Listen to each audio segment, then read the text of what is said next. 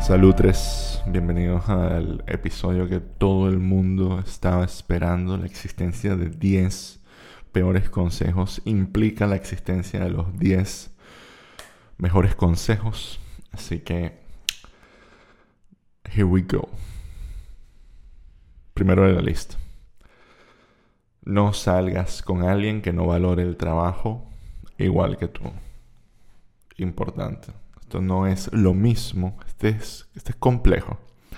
No es lo mismo, no sales con alguien que trabaje tanto como tú. Es alguien que valore el trabajo tanto como tú. Si tú estás saliendo con alguien que trabaja burda y a ti te parece que trabajar es de perdedores o de jalabolas, vas a ver a esa persona y vas a decir, qué ridículo esto y cuando esa persona te pide hacer sacrificios, tú no los vas a hacer. Y lo mismo viceversa. Si tú estás haciendo vainas que requieren un sacrificio gigantesco, que trabajes un montón de horas o algo así, y la otra persona eh, no lo hace y no le importa y no va a apreciar nunca estas vainas por las que tú estás, que tú estás persiguiendo, y jamás va a poder verdaderamente celebrar contigo tus logros. Entonces, ¿la otra persona puede ser floja? Sí. ¿O tú puedes ser flojo? Sí. Pero la otra persona puede pensar que ser flojo está... Si tú eres flojo, esto está súper complicado, pero espero que lo estén, estén tagging along. Si tú eres un flojo de mierda y la otra persona aprecia demasiado el trabajo, eventualmente va a pensar que eres un maldito parásito. Así que si, te vas a si tú eres flojo y te gusta ser flojo, búscate a alguien que, si bien puede que trabajen mucho, anhelen la flojera o no aprecien el trabajo de la misma manera. Porque eso pasa muchísimo en las relaciones que viene alguien y dice, nos tenemos que mudar seis meses al Tíbet porque me salió un contrato. Y la otra persona dice, coño, eh, a mí me gusta donde vivo. Y no. pues ni siquiera así, o sea, yo digo en general. O sea, tipo, cuando, sin llegar al punto de nos tenemos que mudar. Solo cuando tú hablas de tu trabajo, o tu pasión o lo que sea, viene alguien y te, no te transmite esa pasión, pues ahí eventualmente va a haber un peo eh, a mediano plazo. Entonces, si ustedes van a empezar una relación con alguien, traten que los dos tengan como que los mismos valores en, en, ese sentido. Y yo diría que eso también, ese consejo también escala un poco a vainas como valores fundamentales. Si tú vas a empezar una relación con alguien a largo plazo y esa persona no quiere tener hijos y tú quieres tener hijos, pues eh, estás jodido, porque después de cierto tiempo tener hijos se vuelve más difícil, si no imposible. O después de cierto tiempo vas a tener, cuando tu hijo tenga 20 años, tú vas a tener casi 700 y te vas a morir y le vas a dejar un problema a un chamo de 20 años. Entonces, e, ese es el consejo. Como que en general, creo que diría, salgan con personas que aprecian el trabajo de la misma manera que ustedes. Segundo consejo este consejo es muy wholesome porque yo trabajaba en una empresa de videojuegos que se llamaba Acamon y el CEO de esa empresa, eh, Vicente Martí, el bicho era, era un crack en los negocios. Bueno, es un crack en los negocios, me imagino que todavía le debe estar yendo bien. Pero un día nos estaba echando el cuento de que él, un salto que tuvo en su carrera, que vale agotar, es una carrera increíble, eh, fue en Welling, que hacía, hacía falta alguien que fuera a Corea del Sur. Y estaban como que todos en una mesa un montón de ejecutivos y dijeron, ¿quién quiere ir a Corea del Sur? Y él levantó la mano porque vio que nadie más levantaba la mano. Y, bueno, y se lanzó. Y en ese proceso se ganó la confianza de todo el mundo. Trató de sacar adelante un, un proyecto increíble. Y, y el consejo que él decía era como que levanten la mano. Levanta la mano cuando tengas dudas, levanta la mano cuando haya una oportunidad, levanta la mano cuando alguien pida ayuda y es algo que yo creo que he tratado de aplicar casi que desesperadamente. Si cualquiera que me conoce sabe que cuando hace falta ayuda, pueden contar conmigo. Eh, eh, a veces hasta demasiado. no me pidan ayuda. No me pidan ayuda. Detenga, eh, no tomen esto como que una señal de pedir ayuda. Yo escojo cuándo dar ayuda. Em, pero siempre trato eso, de levantar la mano. Si hay algo que no entiendo, pues muestro el hecho de no saberlo. Levanto la mano cuando alguien, cuando hay una oportunidad de algo. Levanto la mano cuando preguntan si alguien quiere algo. O sea, como que en general Ese se levantó la mano para salvar al presidente de, del Tercer Reich. No, mentira, eso no lo hago. Eh, levantó la mano para saludar el espíritu de Franco. Em, no levantar la mano. Em, pero en general creo que eso fue algo que transformó. Este, este, esto, esto lo escuché en el 2014, creo. Y llevan ocho años como que aplicando un poco esa filosofía bastante en el trabajo. Y yo siento que me ha ayudado. O sea, entonces, eso, levanta la mano. Tercero de la lista, eh, sé frugal. Este mm, lo comenzó a aplicar desde hace cuatro años. Vi un documental, no vi un documental, empecé un documental de vainas de minimalismo. Me la llegué como a los 30 minutos y dije, no quiero tener tantos peroles. Y desde ese momento he hecho el esfuerzo consciente de no tener tantos peroles y para los que me conocen, de nuevo, el hecho de que este stand sea casi que todos los peroles que yo tengo es burda. O sea, yo siento que antes era una persona que veía en lo material una especie de estatus, de extensión de la personalidad y haciendo ese esfuerzo en tener, tener menos pero mejores cosas, he conseguido en mayor medida, coño, como que tener un, un, universo bastante concentrado de cosas que son útiles. O sea, tipo, yo no soy una persona que tiene sopotoscientos gadgets. Antes de comprarme un gadget, pienso bastante bien qué es lo que quiero y cuál es la mejor solución para, para cualquier vaina que quiera, que quiera resolver y que no sea simplemente comprando aparatos. Me da ladilla tener demasiados aparatos. Y lo mismo, adornos, libros, o sea, no tener cosas físicas, tratar de tener cosas en digital. Creo que en particular el tener esa filosofía de tener pocas cosas, pero mejores cosas, te, te ayuda a optimizar no solamente tu, tu, tu entorno, sino, no sé, sino como que la vida en general. Como que le das prioridad a las vainas. Eso fue el tercer consejo. El cuarto consejo. Este es uno bueno. Em, los buenos resultados no se consiguen por lo que se persigue, sino por lo que se tolera. Y este lo saqué hace un par de años. De, sí, sí, hace bastante, varios años ya, de un libro de Jocko Willing llamado Extreme Ownership. Y básicamente va así. Cualquiera puede decir, yo quiero esto. Yo quiero una casa, yo quiero yo quiero un Lamborghini, yo quiero una novia, yo quiero, no sé, yo quiero casarme, yo quiero, no sé, yo quiero matar al presidente de los Estados Unidos. Pero para llegar ahí no es solamente trazarse la meta. No es como que ir ahí. Porque, porque cuando tú haces eso, muchas veces lo que se. Y esto tiene que ver con uno de los consejos malos anteriores, que era todo este peor de Survivor Bias. Que yo siento que hay veces que uno dice, verga, vamos a parar a las 5 de la mañana, pues Bill Gates se para a las 5 de la mañana. es como, marico, no, tienes que parar a las 5 de la mañana. Nadie se tiene que parar a las 5 de la mañana. Si te quieres parar a las 4 o 5 de la mañana, es peor tuyo, es tu agenda, es tu calendario. Pero en el caso de qué es lo que se tolera, sí es verdad que si tú todos los días te paras a la 1 de la tarde, lo más seguro es que no alcances tus metas, porque se te va a acabar el día. Entonces, no te pares a la una de la tarde. No toleres pararte a la una de la tarde.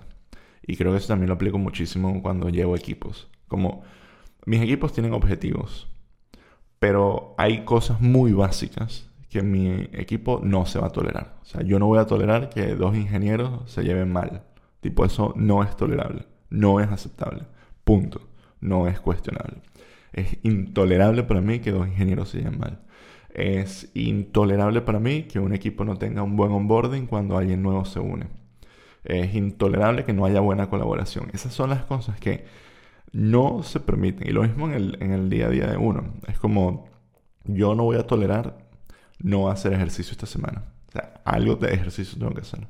Yo no voy a tolerar hablar paja de, de alguien. O sea, son como de cosas básicas que, sí, si yo digo, mira, yo quiero ser el mejor cristian que puedo ser es muy fácil tener esa meta de decir, bueno, voy a hacer esto, pero la manera en la que yo no voy a llegar ahí es con las cosas que tenemos que evitar tolerar. Siempre va a haber momentos donde, de, heroísmo, por así decirlo, donde uno de verdad saca adelante proyectos, saca adelante metas, o sea, no sé, si ponen el ejemplo de, de jugadores como Cristiano Ronaldo Messi, ellos entrenan todos los días.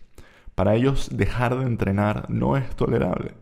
Y honestamente eso es algo determinante en que ellos alcancen sus metas. Que de vez en cuando meten un golazo y ganan un partido, cagado de risa.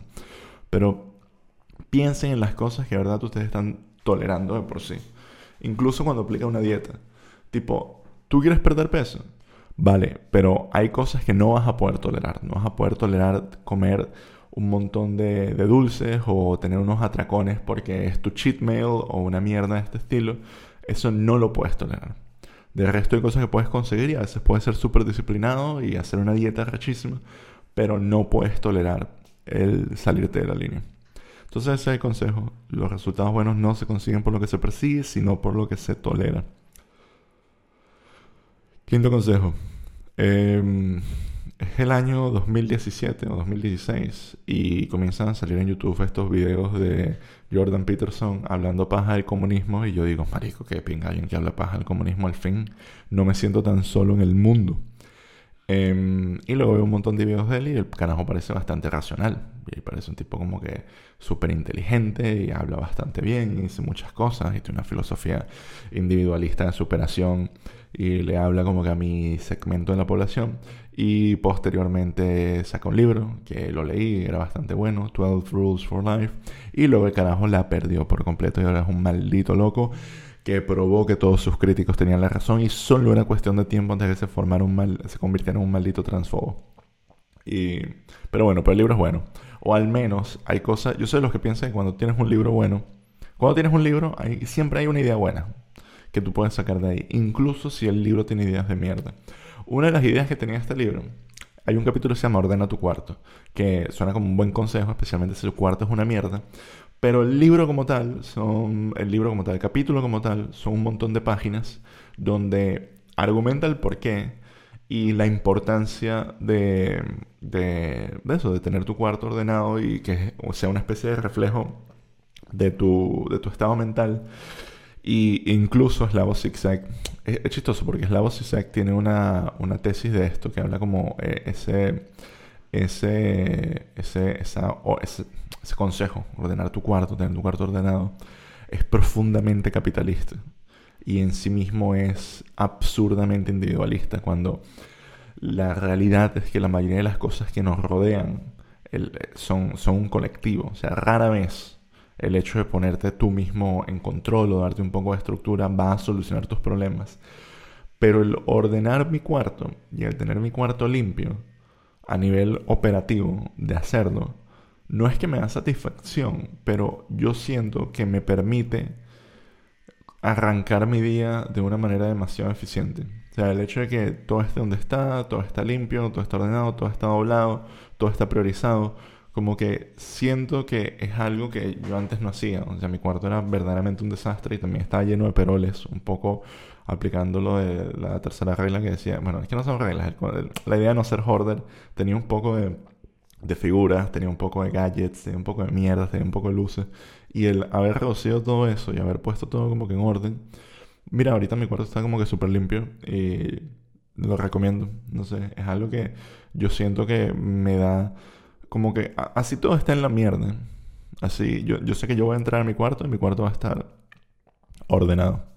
No va a haber muchos cables, no hay muchos peroles, no hay nada está sucio eh, y es como, ok, de nuevo, un poco como que la base de, muchas cosas. Sexto, em, contar calorías. Este año, no sé si se nota muchísimo en los videos, pero he perdido unos 15 kilos y a la vez he ganado bastante masa muscular. Y eso ha sido gracias a que estaba haciendo ejercicio, pero más que todo el punto donde fue bastante clutch fue cuando comencé a contar calorías y a medida que uno va contando calorías te vas dando cuenta que de verdad uno gana peso por comer demasiadas calorías. O sea, mucha gente dice mierdas tipo, guau, yo como, yo como, yo como y no engordo. Es como mentira. Cuenta las calorías, ve qué tanto, a qué, tanta actividad haces en el día y estoy seguro que, a menos que tengas un problema médico, estás engordando o no estás engordando en base al déficit calórico. Hay que contar calorías. Y el contar calorías te da también una perspectiva de cuántas calorías se queman corriendo un kilómetro. Y es ridículo. Tú puedes correr que si 10 kilómetros y son que si 300 calorías. Entonces, literal, tú corres 10 kilómetros y no es equivalente uno a uno. Pero si comes, si corres 10 kilómetros y luego te comes eh, tres sanguchitos con mayonesa, con proteína, con queso, posiblemente no vayas a estar en déficit. no sé, o sea, tipo el, hecho de que tú hagas ejercicio no garantiza que tú vas a perder peso y necesitas contar calorías. Y una vez que cuentas calorías y las pones como un presupuesto, de verdad te da las herramientas para asumir todas las decisiones que estás haciendo y entender sin frustrarte porque estás subiendo o porque no estás bajando o porque te mantienes en tu peso. Entonces, eso para mí fue un game changer porque yo soy una de estas personas que he tratado muchas dietas, he tratado muchas vainas, e incluso que si el intermittent fasting, fasting intermitente, y a mí me pareció una cagada, o sea, era como, ¿cómo esto me está haciendo perder peso? Y la verdad es que no me está haciendo perder peso, porque estaba comiendo burro de calorías. Entonces, eso, eso por un lado. Y luego, consejo 7. Eh, duerme más de 8 horas. Esto sí es un game changer. Yo por el 2012 o algo así dormía casi 5 o 6 horas nada más. Y decidí, voy a hacer todo lo posible para dormir mejor. O sea, si esto es algo que tú estás haciendo un tercio del día, deberías volverte bueno en eso. Porque es algo que haces todos los días. Si es algo que tú haces todos los días y te gusta, como es dormir, ¿por qué no volverse mejor en eso? Me compré un heavy blanket eh, comencé a hacer ejercicio. Y cuando tú haces ejercicio, duermes increíble. Esto es el verdadero American. Como que, ¿Cuáles son las ventajas de hacer ejercicio? Dormir. E, esa es la mejor. Te, mueres por ocho horas. Te mueres por ocho horas. E, es un, es un dormir verdadero y profundo. Y eso es gracias a hacer ejercicio. El heavy blanket ayuda, el apagar el teléfono como que 20 minutos antes de dormir ayuda, pero es súper importante dormir. O sea, yo siento que eso es algo que ayuda a la piel, ayuda a tu salud mental, ayuda a perder peso, ayuda a, no sé, ayuda a la creatividad. Es, si, si tú no duermes bien, yo siento que tienes que comenzar a organizar tu vida alrededor de dormir bien. Regla número 8. Eh, ocio es ocio. Esta también es algo en particular que yo profeso demasiado. Tú no le debes tu tiempo de ocio a nada más allá de tener ocio. No tienes ninguna responsabilidad de ver ninguna película de Marvel, no tienes ninguna responsabilidad de, em, de ver, de terminar un anime, no tienes ninguna responsabilidad de ver una película, no tienes ninguna responsabilidad de leer en tu tiempo libre, no tienes ninguna responsabilidad de hacer algo.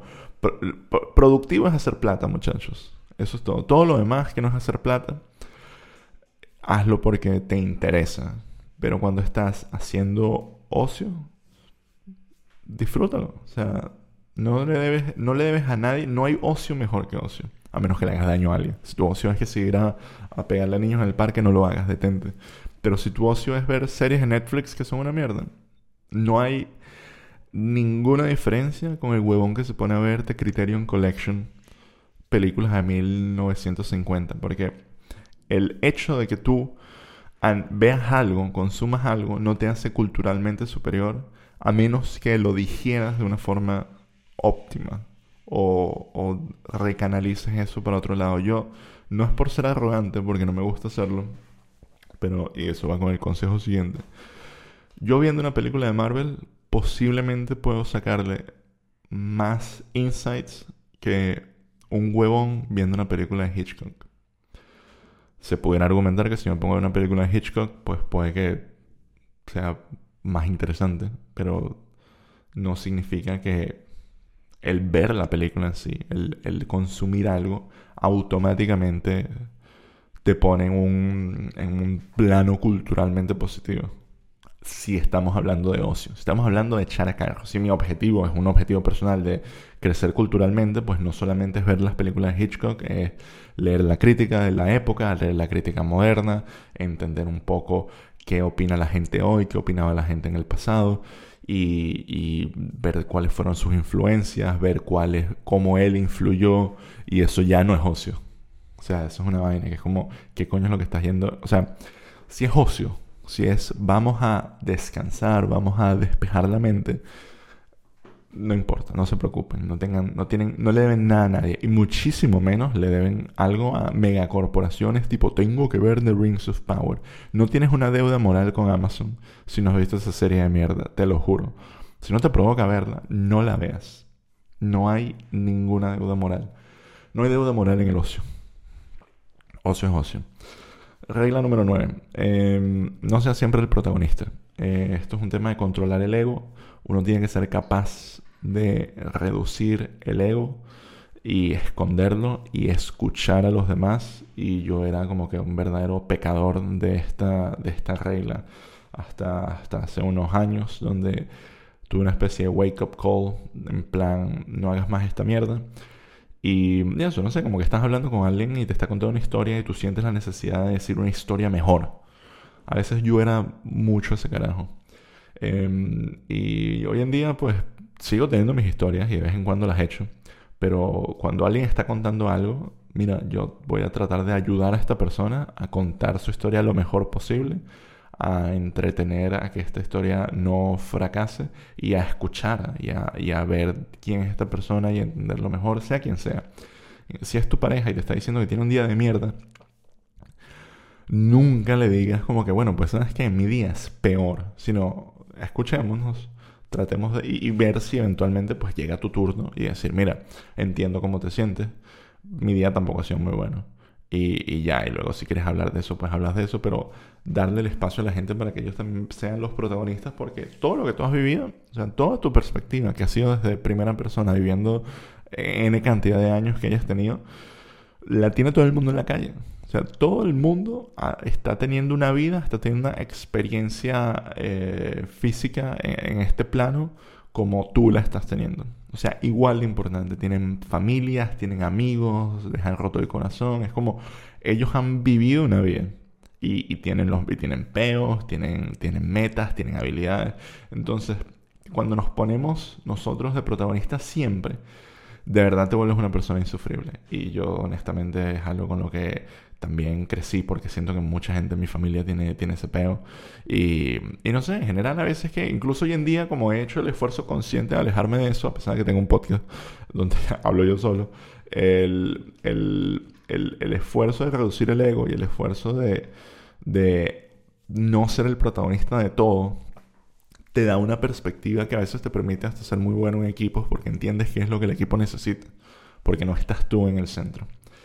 Y, eso es algo que yo también trato de enseñarle que a los ingenieros con los que trabajo, que a veces me dicen, no, porque este dicho está pensando tal vaina. Es como, marico, no está pensando en nada. O sea, tipo, si, está pensando, si esa persona está pensando en algo, no es peor tuyo. Y, y no lo ves siempre desde tu perspectiva. O me pasa mucho con ingenieros que son bastante arrogantes, que es en plan, no, porque yo soy muy ordenado y por eso hice, hice esto así. Dije, como, marico, no hay, gente que incluso mientras está hablando van soltando atributos de sí mismo y como que autodescribiéndose. Y eso es algo que si se hiciera de una forma consciente, lo entendería un poco. Pero esto se hace de forma inconsciente. O sea, y, tratan de verlo en el mundo, en el mundo real. La gente que tiene estos comportamientos es decir, no, porque es que yo hago tal vaina, pues soy tal. Y claro, entonces yo hice esto porque, ¿sabes? Yo soy listo. Es como, es un es, proyecta demasiada inseguridad.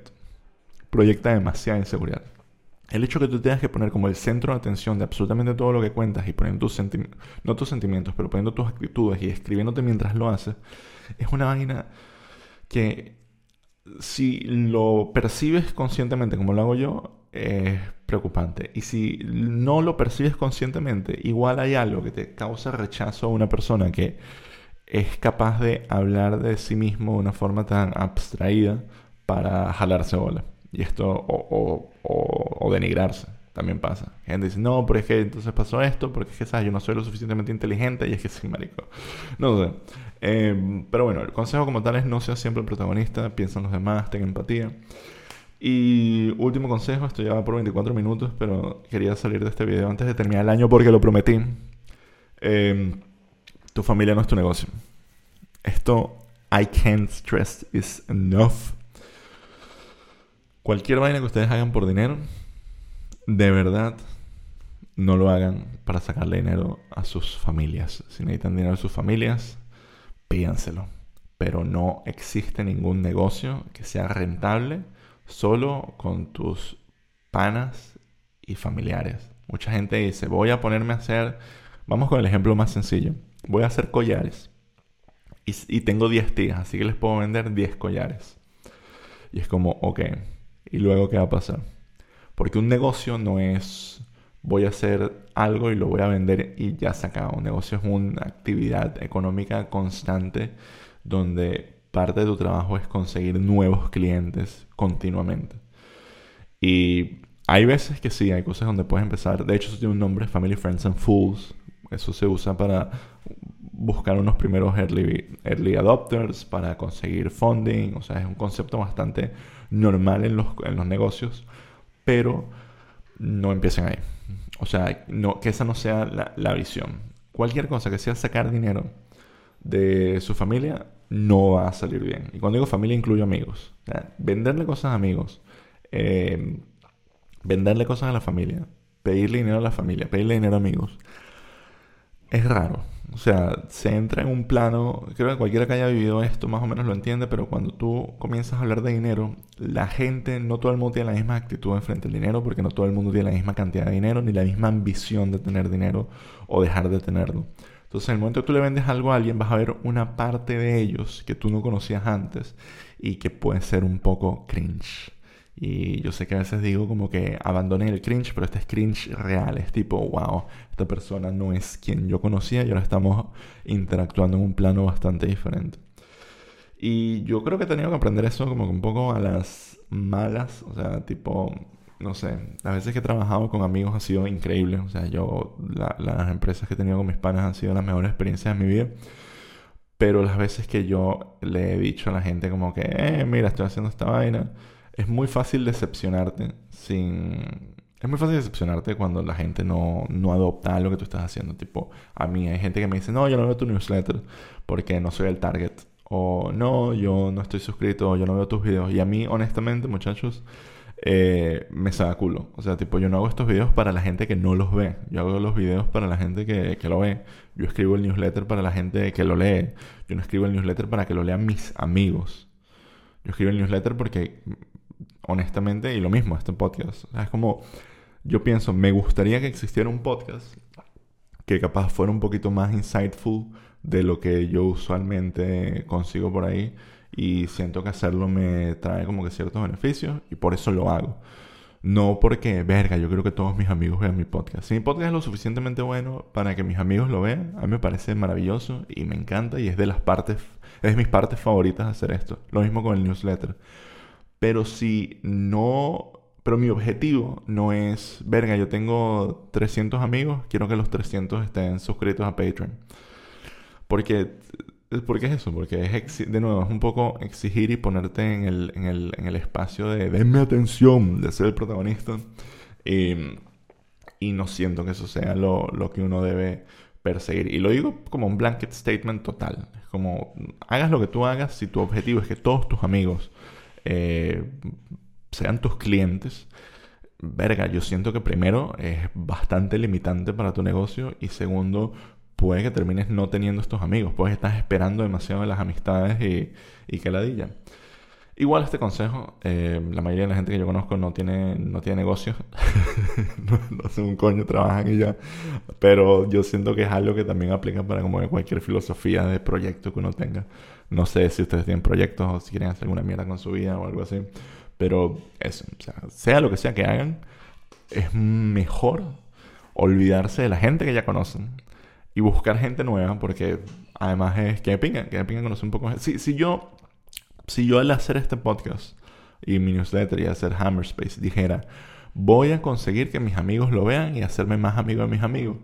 Me hubiera perdido de conocer a un montón de gente nueva y gente súper de pinga que ahora está en mi vida gracias a que mm, llegaron a mí por, por el podcast y por el newsletter y que, y que hoy en día em, pues básicamente tripeamos un montón. Entonces eso, o sea, tipo, esto no es una limitante, no es como que, wow, tu negocio no puede ser tu familia, no es que, good news, tu, lo que, tu proyecto va a traerte cosas nuevas, gente nueva, entonces, eso, tu familia no es tu negocio, es como, es como tu, tu consejo, el, el, consejo base, pero, bueno, iba la filosofía. Honestamente, este video lo hago un poco obligado porque ya cuando estaba escribiendo los consejos sentía que no tenía como que esa coherencia o esa narrativa de los anteriores de que, que, me parecía que eran como que un poco más anecdóticos, esto se siente casi como un poco autoayuda, pero es el tipo de vainas que, que casi que cada uno de estos se merecía su propio, su propio video, pero que la villa, que esto se convierte en un canal de autoayuda.